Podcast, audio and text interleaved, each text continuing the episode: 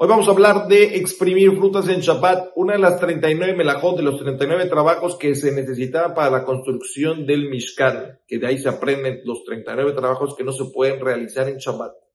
Era el trabajo de dash, trillar. Era cuando ponían el trigo en el piso para poner unos animales a jalar unas tablas pesadas que tenían picos sobre los trigos y de esa manera romper la cáscara y poder sacar el trigo de ellas es la prohibición de dash.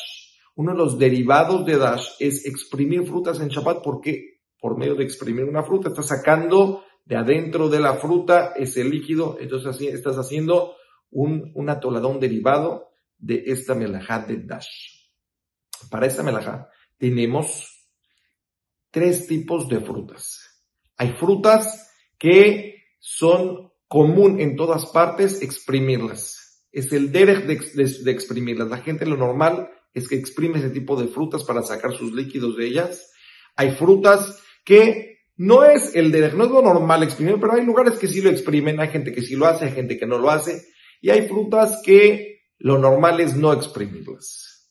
Entonces, las frutas que lo normal están hechas para exprimirlas, que ahí tenemos lo que son las uvas y las aceitunas ya que esos líquidos son unos líquidos importantes. Entonces lo normal es que son frutas que se dan para exprimirlas, para sacar el vino, para sacar el aceite. Este tipo de frutas en cualquier lugar del mundo son frutas que se hacen, que, están puestas para exprimirlas. El que exprime una uva o una aceituna está transgrediendo una prohibición de la Torah por, por dash, una tolada de dash cuando hablamos de frutas que no son, o sea, no, no están para exprimirlas, pero hay gente que sí las exprimen, hay lugares que sí, hay lugares que no, por ejemplo, fresas, eh, eh, granadas, tipo de frutas que lo normal es que hay quienes sí, hay quienes no.